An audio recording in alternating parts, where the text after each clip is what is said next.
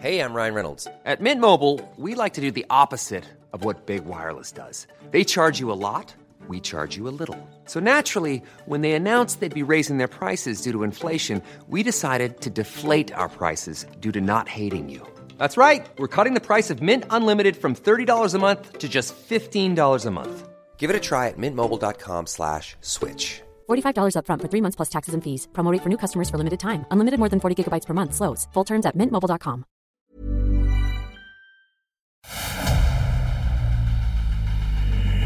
Dedo en la llaga. Había una vez un mundo en el que nadie creía. Un país de historias inexplicables. Una nación con personajes asombrosos. Santo Tomás tenía razón. Hay que ver para creer. El México increíble, las verdades que duelen, la voz de los que callan, el dedo en la llaga. Infórmate, diviértete, enójate y vuelve a empezar. El Heraldo Radio presenta El Dedo en la Llaga con Adriana Delgado. de donde amigo vengo,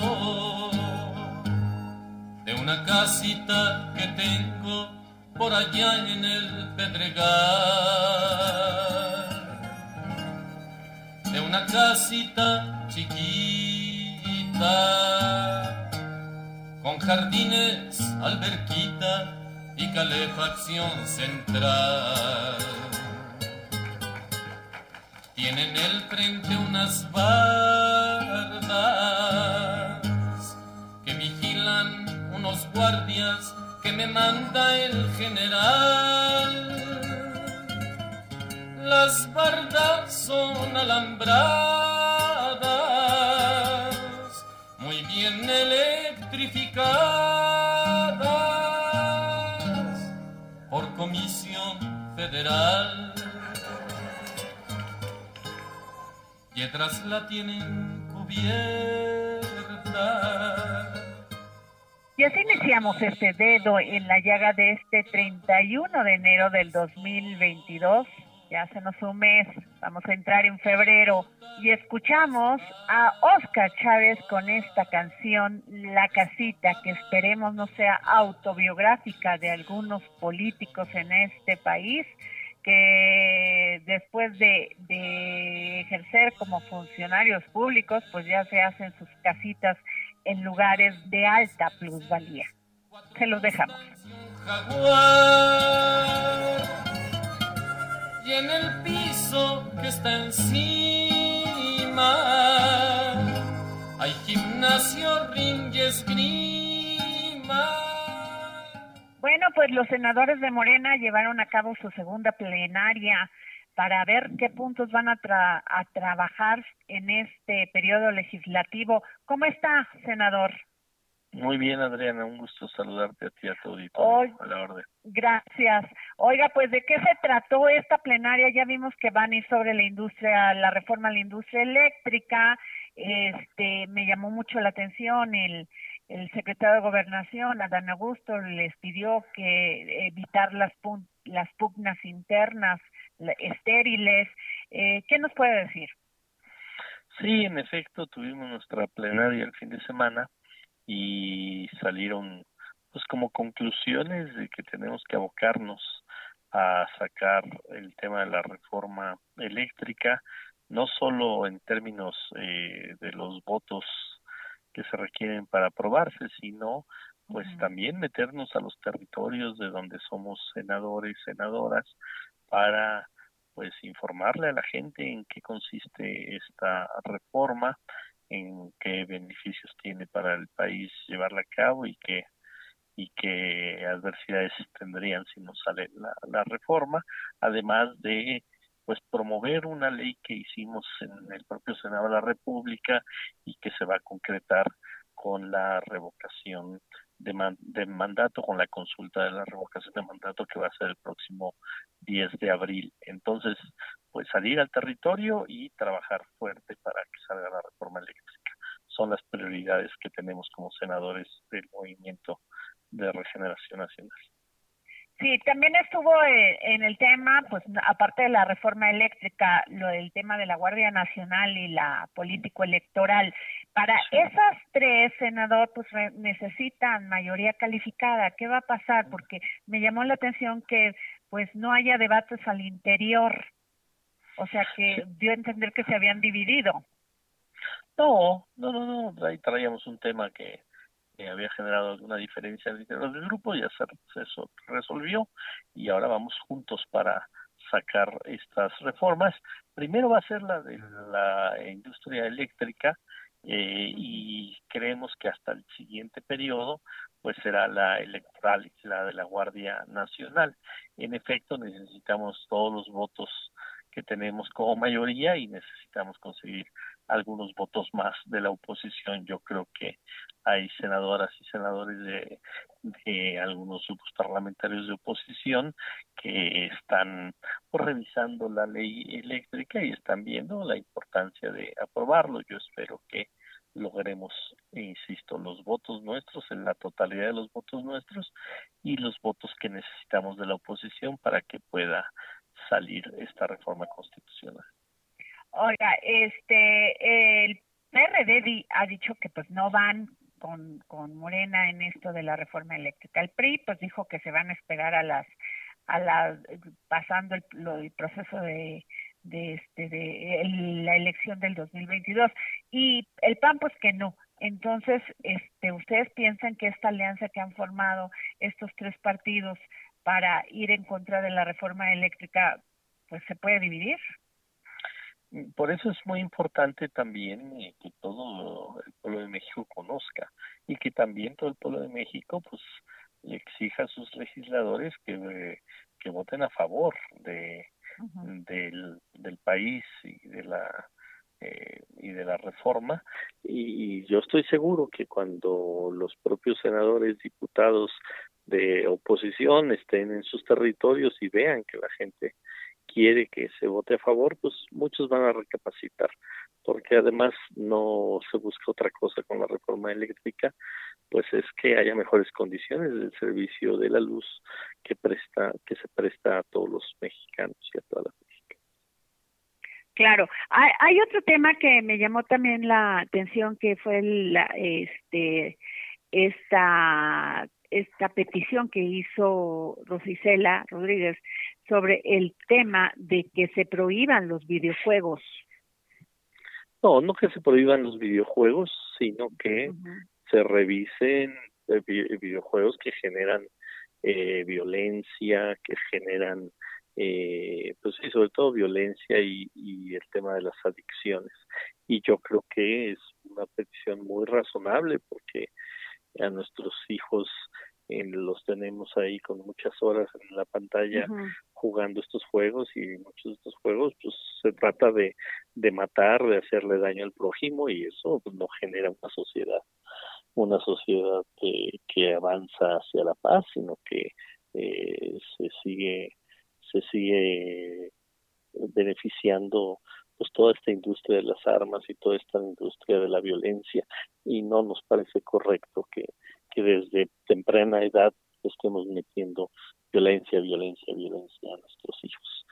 Y estamos revisando estos temas. No es prohibir los videojuegos, hay muchos videojuegos que son creativos, hay muchos videojuegos que ayudan a fomentar la creatividad en los jóvenes, en los niños, pero sí hay que revisar porque porque por el negocio de unos estamos contaminando eh, la mente de nuestros hijos. Pues muchas gracias, senador César Cravieto. Gracias por tomarnos la llamada para el dedo en, la llaga. Muchas gracias, un saludo y, y seguimos a la, a la... El dedo en la llaga. Muy interesante, Adriana, esta entrevista que le realizaste al senador César Cravioto, secretario de la Comisión de Relaciones Exteriores para América Latina, el Caribe, en el Senado de la República. Y como saben, El Dedo en la Llaga es el único programa que regala libros todos los días.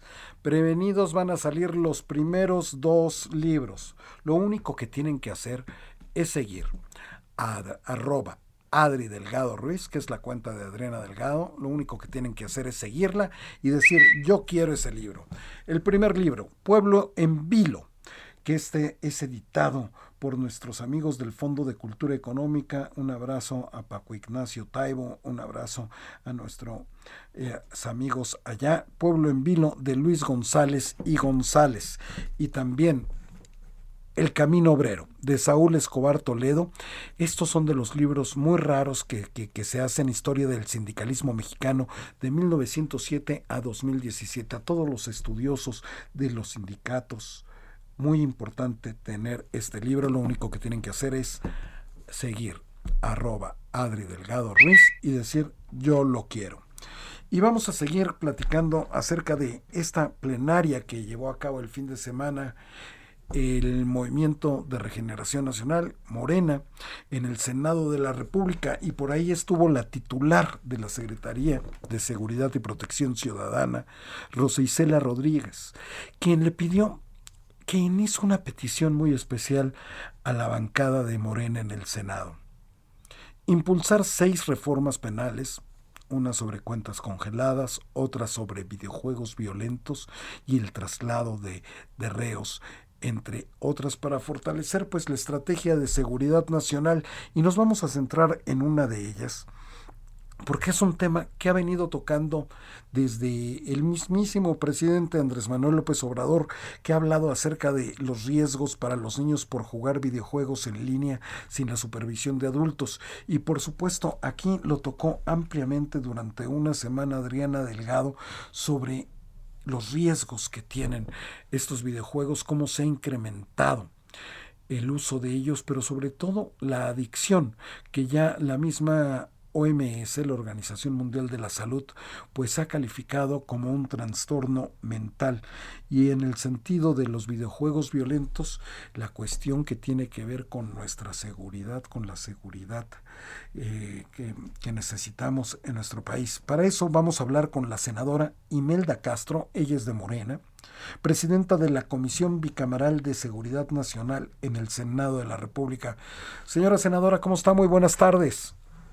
Muy buenas tardes a tus órdenes aquí, pues eh, eh, reflexionando sobre este tema tan importante para México. Efectivamente, platíquenos ¿qué, qué, fue lo que les pidió Rosa Isela Rodríguez. Sabemos de todas estas leyes, pero si nos pudiéramos centrar en esta cuestión de los videojuegos por el momento, senadora Imelda Castro. Sí, efectivamente es un paquete de reformas las que ha planteado la secretaria de Seguridad, Rosa Isela Rodríguez, y también el grupo parlamentario tiene eh, otras más para fortalecer pues, la estrategia de seguridad pública y protección ciudadana en el país. Efectivamente, en este caso, eh, pues eh, se trata de ampliar las penas contra el reclutamiento de menores por parte del crimen organizado y castigar la venta de videojuegos que hacen apología de la violencia y del delito, ¿no? Eh, se trata de crear nuevas herramientas. Claro, que eso debe de quedarle muy claro a la ciudadanía, ¿no? Que no son todos los videojuegos, sino los que hacen apología a la violencia. ¿Es correcto, senadora Imelda Castro? Exactamente. Es castigar eh, la venta de videojuegos que hacen apología de la violencia y el delito y de crear también herramientas que faciliten las investigaciones cibernéticas, porque al final de cuentas, pues estos videojuegos se dan en la plataforma eh, y entonces se requiere fortalecer a la policía cibernética para que se castiguen estas conductas delictivas que tanto daño han causado a la niñez y a la adolescencia mexicana. Esto es muy importante lo que está diciendo porque hoy los, los criminales pues tienen acceso y se equipan bien con la cuestión tecnológica y ya cada siete de cada diez delitos que se cometen pues es en el ciberespacio. Y los niños que son los, los, los que están más propensos a caer en sus garras a través de, de, estos juegos en línea porque les dan, les piden a los niños sin saber que son criminales quienes están del otro lado de las pantallas, pues les piden su ubicación, con quienes viven, que les den su información personal. ¿No? ¿Es así, no, senadora? Así es. Así es, para nosotros, pues la pacificación de México pasa por generar un ambiente seguro, eh, un ambiente saludable para nuestros niños, niñas y adolescentes, ¿no? Entonces hay que, hay que trabajar de manera amplia para eh, y profunda, con mucho compromiso, en estas herramientas de carácter legislativo. Esa es nuestra trinchera y desde ahí, pues vamos a seguir contribuyendo para darle certeza a la esperanza de la ciudadanía que ha optado por la transformación del país. Exactamente, senadora Imelda Castro, presidenta de la Comisión Bicameral de Seguridad Nacional en el Senado de la República. Y, la tecnología, el, que ustedes puedan dotar a nuestras policías de tecnología para combatir el crimen, que los puedan dar los fondos suficientes para que tengan estas herramientas de las que habla, pues es muy importante, senadora Imelda Castro. Así es, es muy importante que lo hagamos desde las plataformas, eh, Jorge, para que pues eh, se pueda asegurar una situación que eh, pueda atender justamente lo que tú decías al principio de la entrevista, que tiene que ver con la, los problemas, los trastornos, la salud mental de nuestros niños y niñas, pues creo que ha sido justamente como la tecnología tiene esta parte buena en la formación y en la conexión de nuestros niños en las plataformas, de nuestros jóvenes, pero también esa parte mala, delictiva, que pues tenemos que quitarle a la tecnología pues esa condición que ha tenido justamente porque pues los delincuentes buscan eh, a toda costa pues seguir eh, afectando a nuestra niñez y a nuestra juventud. Exactamente, porque antes este decíamos pues eh, que uno era lo que uno leía, ¿no? Ahora podríamos adaptarlo y decir este uno es lo que consume en las diferentes pantallas, ya sea la del celular, la computadora, este las tabletas, eh, uno es eso, y sobre todo nuestros niños, porque de nada sirve que durante la mañana en las clases les den mensajes positivos los maestros, para que en las tardes después los papás eh, muchas veces no tienen la supervisión de los hijos y los dejan horas y horas y horas en juegos donde se matan unos a otros, donde los roles que juegan es que ahora yo soy criminal y yo soy el no sé qué y, nos, y es una matazón tremenda en estos videojuegos, senadora Imelda Castro. Qué importantes son los mensajes, ¿no? Así es, es muy importante la colaboración de los padres, de las madres de familia, de la familia, de los hermanos y las hermanas eh, en esta gran cruzada que tenemos que desarrollar, porque no solo es un tema eh, de apología a la violencia, el delito, sino también el consumo de drogas. Por ahí se estimula, se promueve el consumo de drogas de las niñas y de los niños. Por eso ha crecido el consumo de eh, diferentes drogas en los niños porque esa adicción que tienen al juego pues va cada vez más eh, avanzando, escalando para que eh, pues se afecte la mente, el organismo, la salud de los niñas y niños. Y entonces aquí es muy importante también que el gobierno junto a esta reforma pues pueda eh, trabajar en la prevención de adicciones porque la adicción a los videojuegos pues es también una droga muy dañina para la mente de nuestros niños y niñas, ¿no? Exacto, y, lo importante, gastar muchas veces en lo que no se ve, que es la, la prevención, pero cuánto dinero hablando en dinero, ¿no? Que no es lo importante, pero sí ayuda mucho, senadora. Este, que no es lo principal el dinero, pero cuánto también después nos cuesta ya cuando ya pasaron las cosas. La prevención, qué importante es, senadora. Así es, es fundamental, es fundamental, es una de las acciones que nos ha presentado para 2022 la secretaria de Seguridad, el, el, tema de la, del fortalecimiento de la política de prevención y atención del uso de drogas, pues es una de las cinco principales acciones que el día de ayer nos presentara la secretaria eh, y pues eh, tiene que corresponderse esta acción de prevención del gobierno, la capacitación y el compromiso de los padres con las reformas legislativas que nosotros eh, vamos a hacer, pues para poder atender todos esos vacíos, esas lagunas que existen tanto en la política pública como en el marco jurídico que tenemos y que justamente por ese gran vacío, por esos grandes hoyos negros, pues se han metido los delincuentes y pues nos han ganado eh, en buena parte terreno en esa tarea. Entonces, pues hay que trabajar fuertemente, como bien lo dices, en la prevención. Estamos conversando con la senadora Imelda Castro, ella es de Morena, presidenta de la Comisión Bicamaral de Seguridad Nacional en el Senado de la República.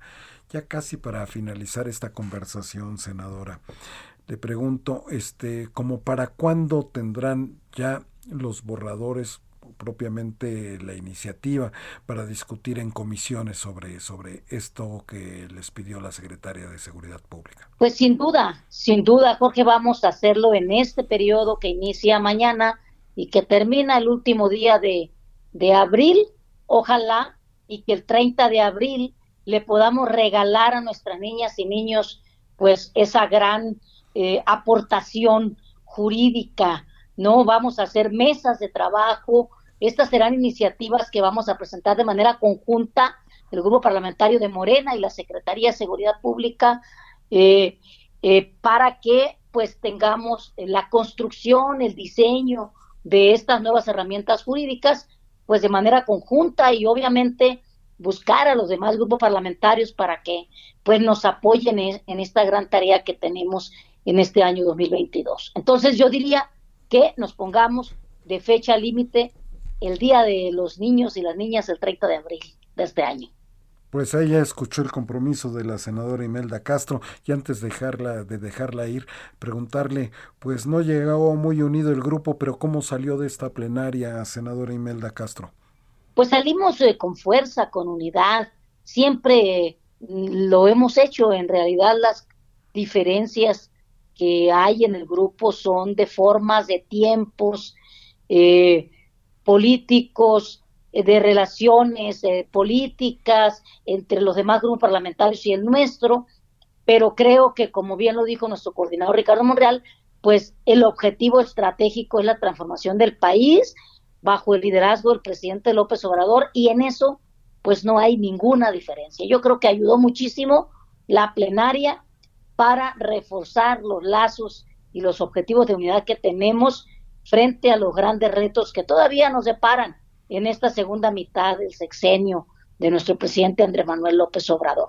Creo que el allanar el tema de la comisión de, em, la comisión de Veracruz, pues fue un gran acierto, ¿no? Y esa voluntad política de nuestro coordinador de hacer, de dar esa lucha desde el plano individual y no eh, comprometer al grupo parlamentario, pues me parece que fue una decisión sensata y pues nosotros seguimos como siempre apoyando el liderazgo de nuestro coordinador en la Cámara de Senadores. Pues senadora Imelda Castro de Morena, presidenta de la Comisión Bicameral de Seguridad Nacional en el Senado de la República, en nombre de Adriana Delgado, el dedo en la llaga, el Heraldo Radio. Muchísimas gracias por habernos tomado la llamada. Muchas gracias a ustedes, seguimos a sus órdenes. Que tenga buena tarde, senadora. Ahí tiene usted a la senadora Imelda Castro con este tema. Oigan, muy importante, antes de irnos a la pausa. Adriana Delgado, el dedo en la llaga, les tiene cinco pases dobles. Cinco pases dobles, pero es para hoy, ¿eh? Así es que tendría que venir rapidísimo si usted es amante del fútbol para el partido Pumas contra Santos de la Liga femenil del torneo clausura 2022. Es para hoy lunes 31 de enero y se juega a las 6 de la tarde. Aquí están cinco pases dobles. Lo único que tiene que hacer es seguir arroba Adri Delgado Ruiz y decirle yo quiero boleto para el partido de los Pumas. Hay cinco pases dobles que los puede pasar a recoger aquí en nuestras instalaciones del Heraldo de México, que es Insurgente Sur 1271, piso 2. Aquí estarán los boletos esperándolo, claro, después de seguir arroba Adri Delgado Ruiz y decir yo quiero esos boletos para ver el partido Pumas contra Santos de la Liga Femenil.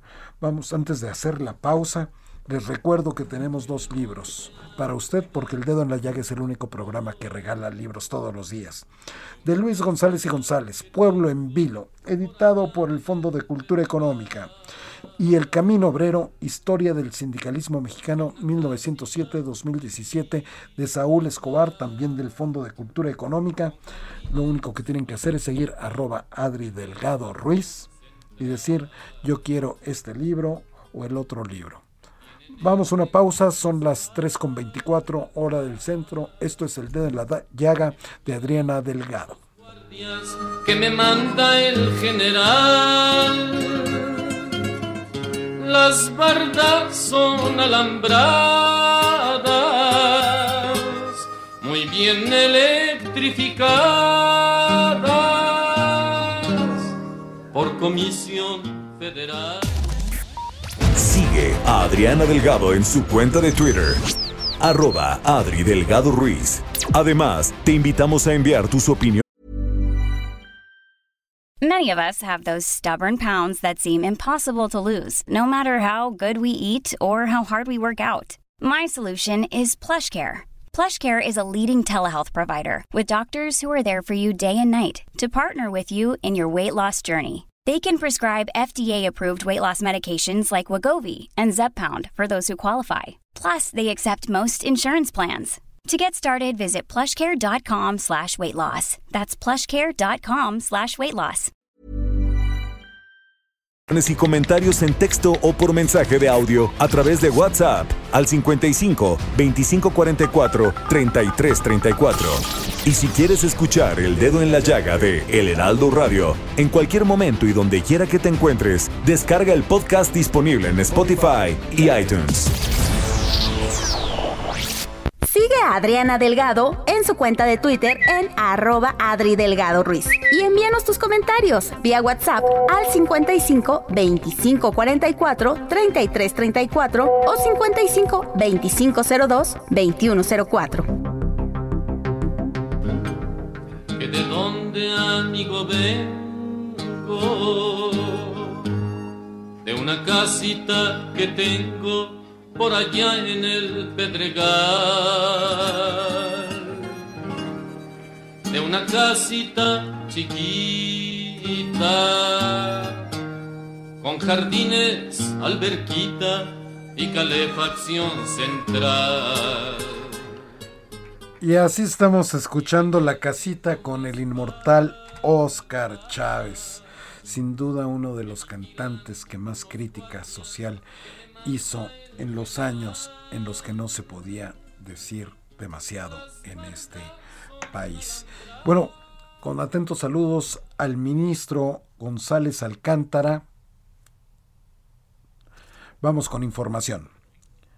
Y fíjense que la Secretaría de Seguridad Ciudadana de la Ciudad de México presentó su informe de resultados generales que va del 1 al 29 de enero de este año de 2022 y durante este periodo se realizaron 587 remisiones ante Ministerio Público por delitos de alto impacto, con lo que se logró la detención de 761 presuntos delincuentes.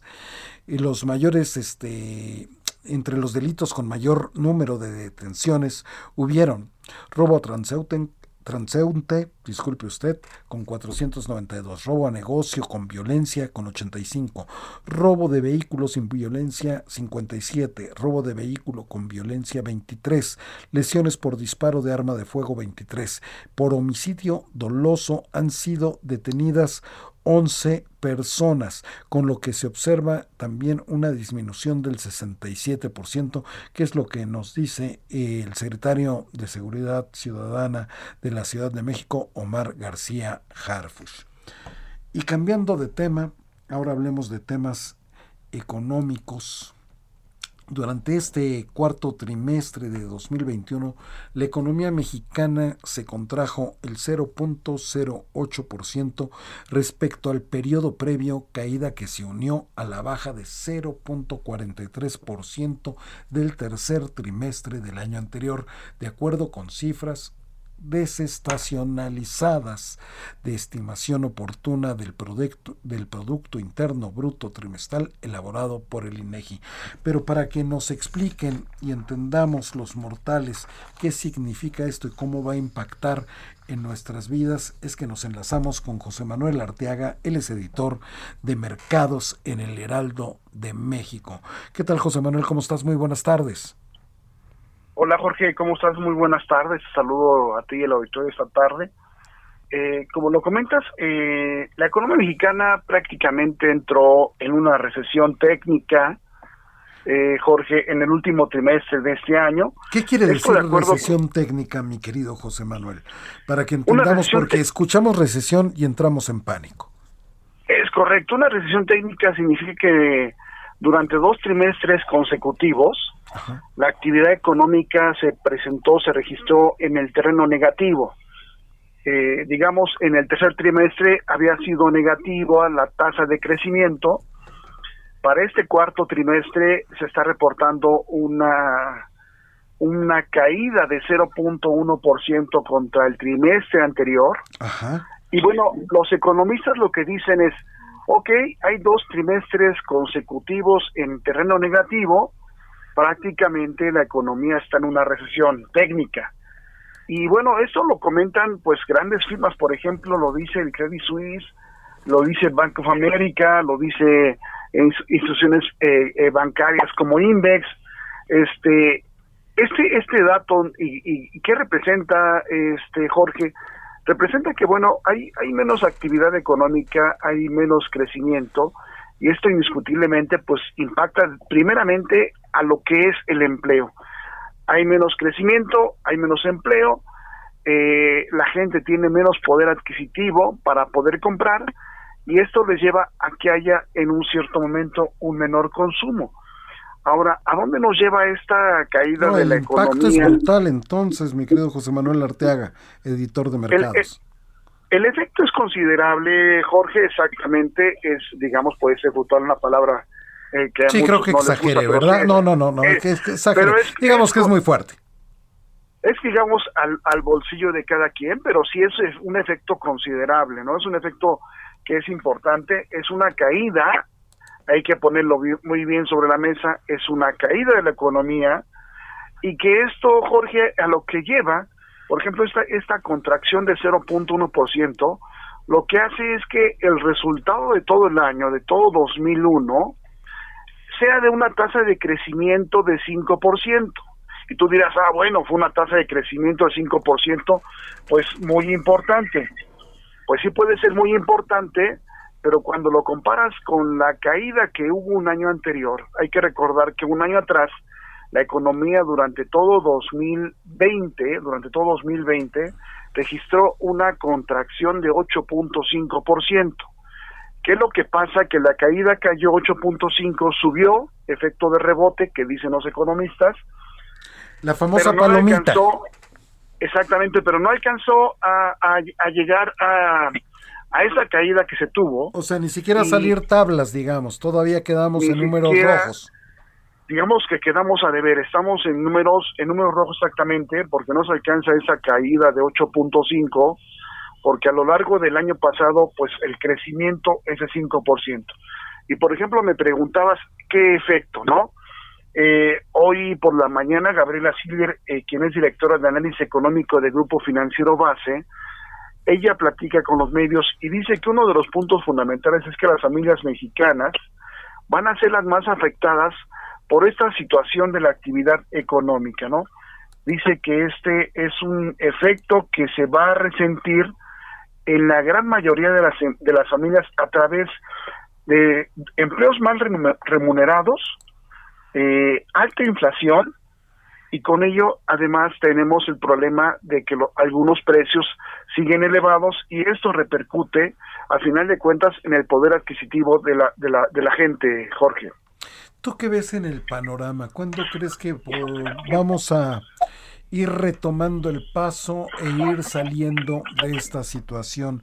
José Manuel Arteaga, yo sé que no eres adivino, que no eres brujo, pero con los números y con tu experiencia, con lo que ves, mi querido editor de mercados en el Heraldo de México, ¿Cuándo, piensas que, que, podamos ir en recuperación?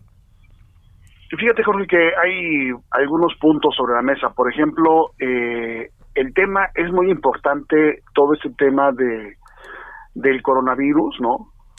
Que simplemente no termina de, de, finalizar y que ha sido un punto que ha impactado considerablemente eh, a la actividad económica, porque si bien en esta última etapa de Omicron no se cerraron los negocios en muchos lados, eh, sí mucha gente se mantuvo en cautela y sigue en cautela por lo que pudiera venir hacia adelante, porque el efecto hacia atrás había sido muy severo, muy complicado. Entonces, digamos que poner sobre una fecha así tentativa sí lo veo difícil. Sí va a ser va a ser un año, digamos, 2022 también complicado, dificilón. Creo que te planteé la eh, pregunta, no cuándo volveremos a tener, sino cuáles serían las condiciones. ¿Qué condiciones deberíamos de tener como país para poder nuevamente retomar el rumbo? Fíjate que un punto fundamental, y yo siempre he creído en esto, es el tema de la inversión. El tema de la inversión es uno de los pilares eh, para una economía, para cualquier economía, porque a, a, pesar de generar crecimiento, genera empleos, genera trabajo, y digamos que ese es uno de los puntos fundamentales en el país. México tiene una economía que depende mucho del consumo. El consumo es una parte fundamental para nuestro desarrollo económico, para el desarrollo del PIB. Y digamos que ese va a ser son dos, dos puntos eh, fundamentales, la inversión y la reactivación del consumo, que son dos, digamos, aspectos que podrían en un cierto momento beneficiar o ayudar a la actividad económica, Jorge tu recomendación, tu consejo, tus palabras para los miles de amigos, cientos de miles de millones de amigos que están sintonizando en este momento el Heraldo Radio? Pues mira, uno de los puntos fundamentales es que todos, este, creo que debemos de tener prudencia al, momento de manejar eh, los recursos que se obtienen por nuestros salarios. Eh, hay que tener prudencia con el uso de las tarjetas de crédito. Eh, y pues uno de los pilares para toda familia, para toda persona es un presupuesto ayuda muchísimo a, que evitar evitar que haya gasto miga que pudieran en un cierto momento afectar la salida de recursos. Yo creo que por ahí puede ser, está, hay que tener eh, prudencia, va a ser un año todavía difícil, el 2022, ¿no? La, las, las, las calificadoras, los grupos financieros están ajustando a la baja la proyección de crecimiento para el país y pues bueno, hay que tener mucha prudencia, Jorge. Pues muchísimas gracias, José Manuel Arteaga, editor de mercados en el Heraldo de México. Por favor, no se pierdan esta sección de finanzas, de economía, de negocios que tiene el Heraldo de México impreso y también en la página web en www.elheraldodemexico.com. Ahí puede también revisar esto, que es muy importante. Gracias, José Manuel. Jorge, un abrazo para ti, el auditorio. Muy buena tarde. Muy buenas tardes. Y bueno, ya estamos a 31 de enero.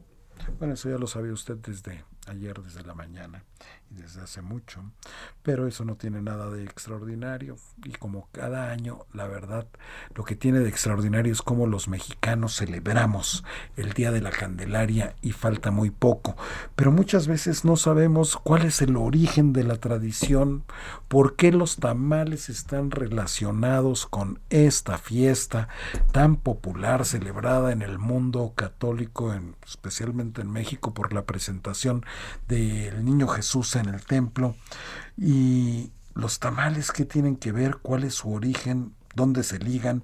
Y para conocer todo esto, pues es que le agradecemos a Enrique Ortiz, amante de la historia, divulgador cultural, escritor, conferencista.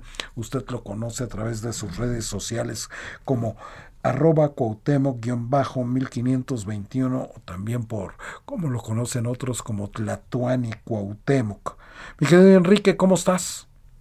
Hola Jorge, muy bien y gracias por el espacio y efectivamente el 2 de febrero de cada año recordamos la presentación del niño Jesús en el templo, así como la purificación de la Virgen María después del parto.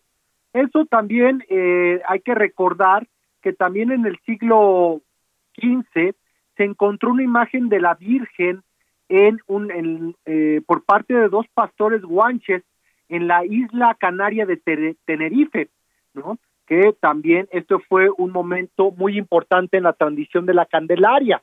Y en México, pues bueno, parte de esta fiesta religiosa ah, ligada al santoral, pues es el tema de los tamales. Y bueno, los tamales son uno de los platillos más antiguos que hay en estas tierras. Imagínate, Jorge, que en un sitio arqueológico llamado Salinas, La Blanca, ubicado en la zona maya, en la actual Guatemala, se han encontrado vestigios de masa cocida al vapor que en, de una antigüedad de alrededor de eh, dos mil años o hasta tres mil doscientos años. Eh, o sea, ese es el antecedente del tamal. Sí, bueno, realmente no sabemos qué estaban preparando en estas vasijas lo más probable es que estaban preparando ya tamales, porque estamos hablando de una masa que estaba siendo cocida al vapor, ¿no? También es importante mencionar que ya eh, existían los tamales en la antigua Teotihuacán y que también ya existían los tamales en Tenochtitlan muchos años y décadas antes de la llegada eh, de los de los españoles, de los europeos a estas tierras. ¿Y cómo se preparaban los tamales en aquella época?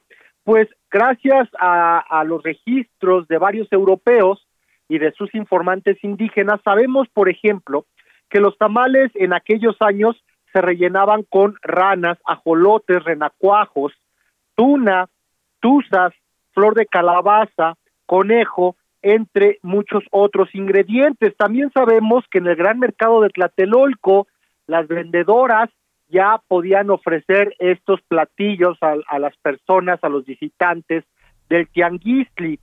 Evidentemente que desde hace más de 500 años estos, eh, estos bocadillos, estos guisos a base de masa, ya se acompañaban con bebidas, como el famoso pinole y el famoso atole.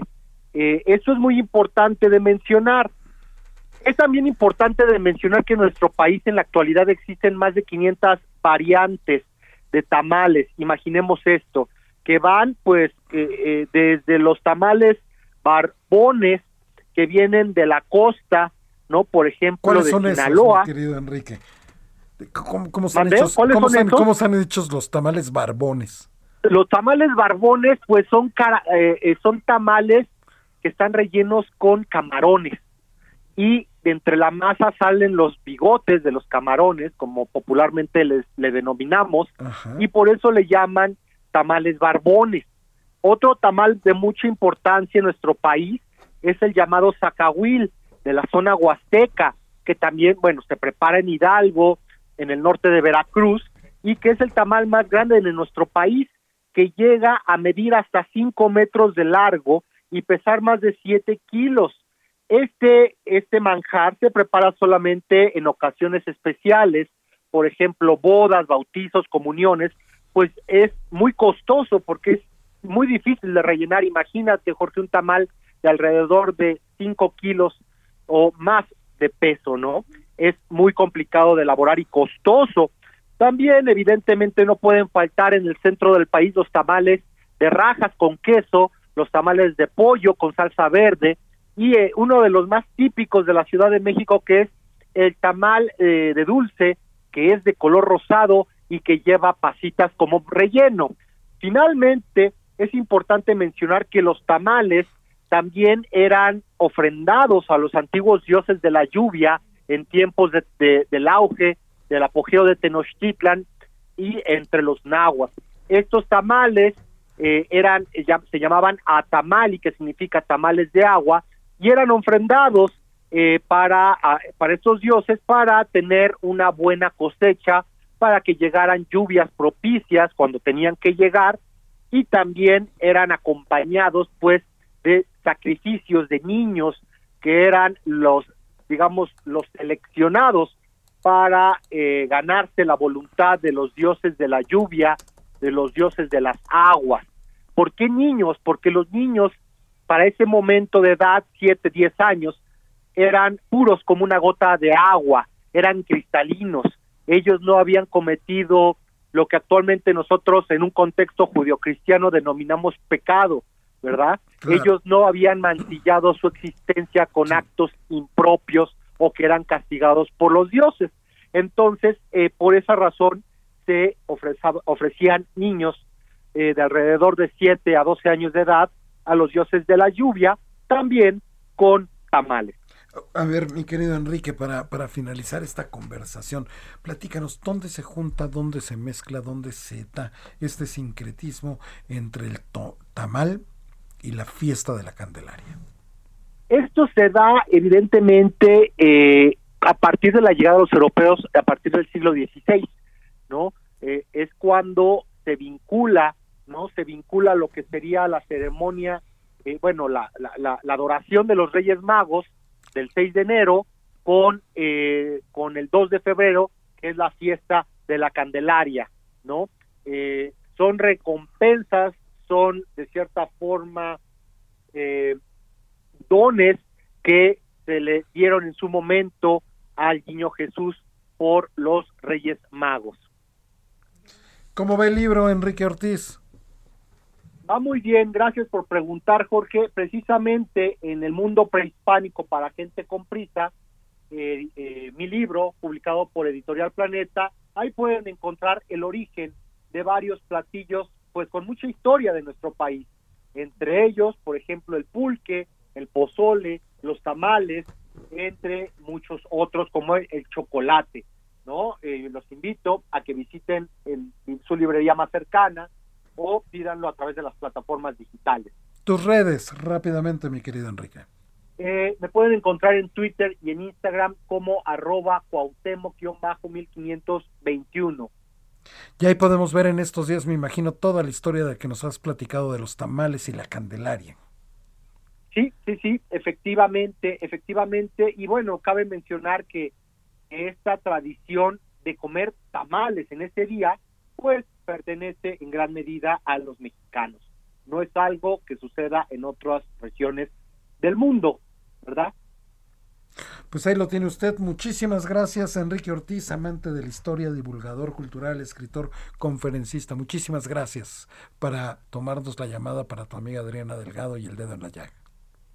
Muchas gracias. Excelente tarde. Igualmente, mi querido Enrique. Y bueno, lleno de sorpresas estuvo este fin de semana en los deportes, especialmente en la NFL.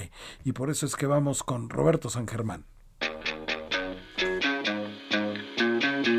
Roberto San Germán y los deportes, al estilo del dedo en la llaga, con Adriana Delgado.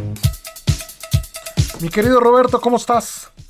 ¿Qué tal? Buenas tardes, mi querido Jorge, y buenas tardes a toda la gente que nos sintoniza. Pues aquí estamos, como bien dijiste, este fin de semana, pues hubo una sorpresa, yo creo, la de los bengalíes de Cincinnati, que nadie apostaba por ellos al inicio de la temporada, que pudieran llegar. ¿A poco tú sí veías a los, a los carneros que le iban a ganar a los 49?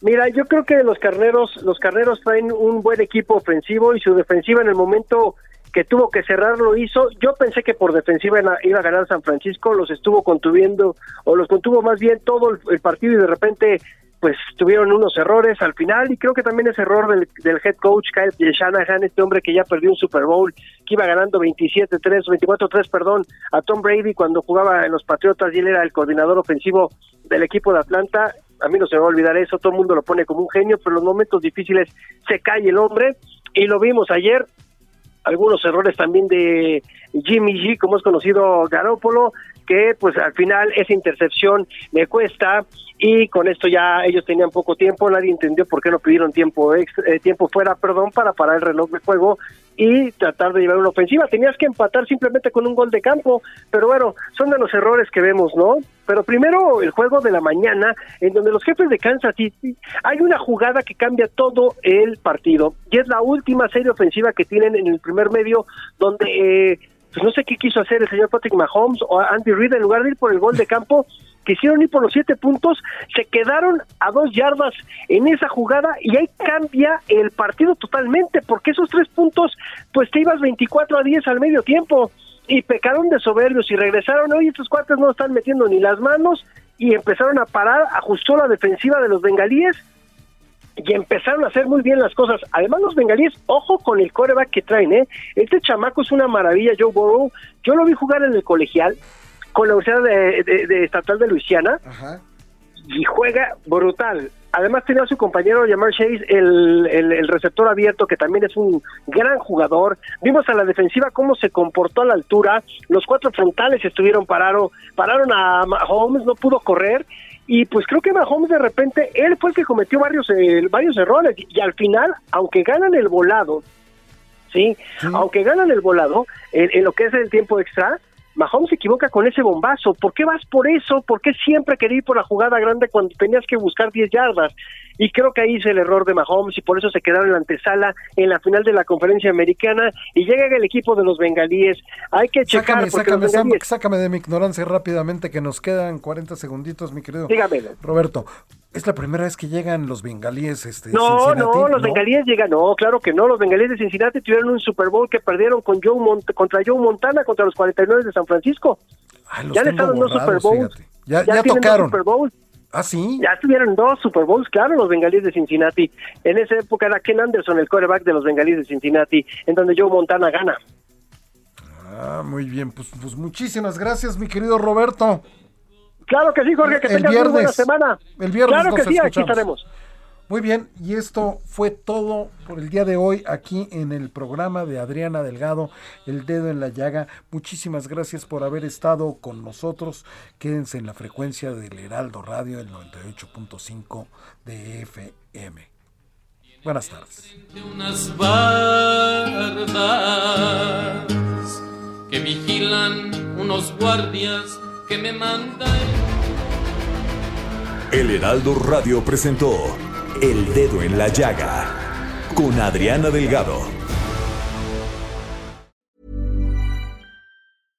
Imagine the softest sheets you've ever felt. Now imagine them getting even softer over time. That's what you'll feel with Bowl and Branch's organic cotton sheets. In a recent customer survey, 96% replied that Bowl and Branch sheets get softer with every wash. Start getting your best night's sleep in these sheets that get softer and softer for years to come. Try their sheets with a 30-night guarantee. Plus, get 15% off your first order at bowlandbranch.com. Code BUTTERY. Exclusions apply. See site for details.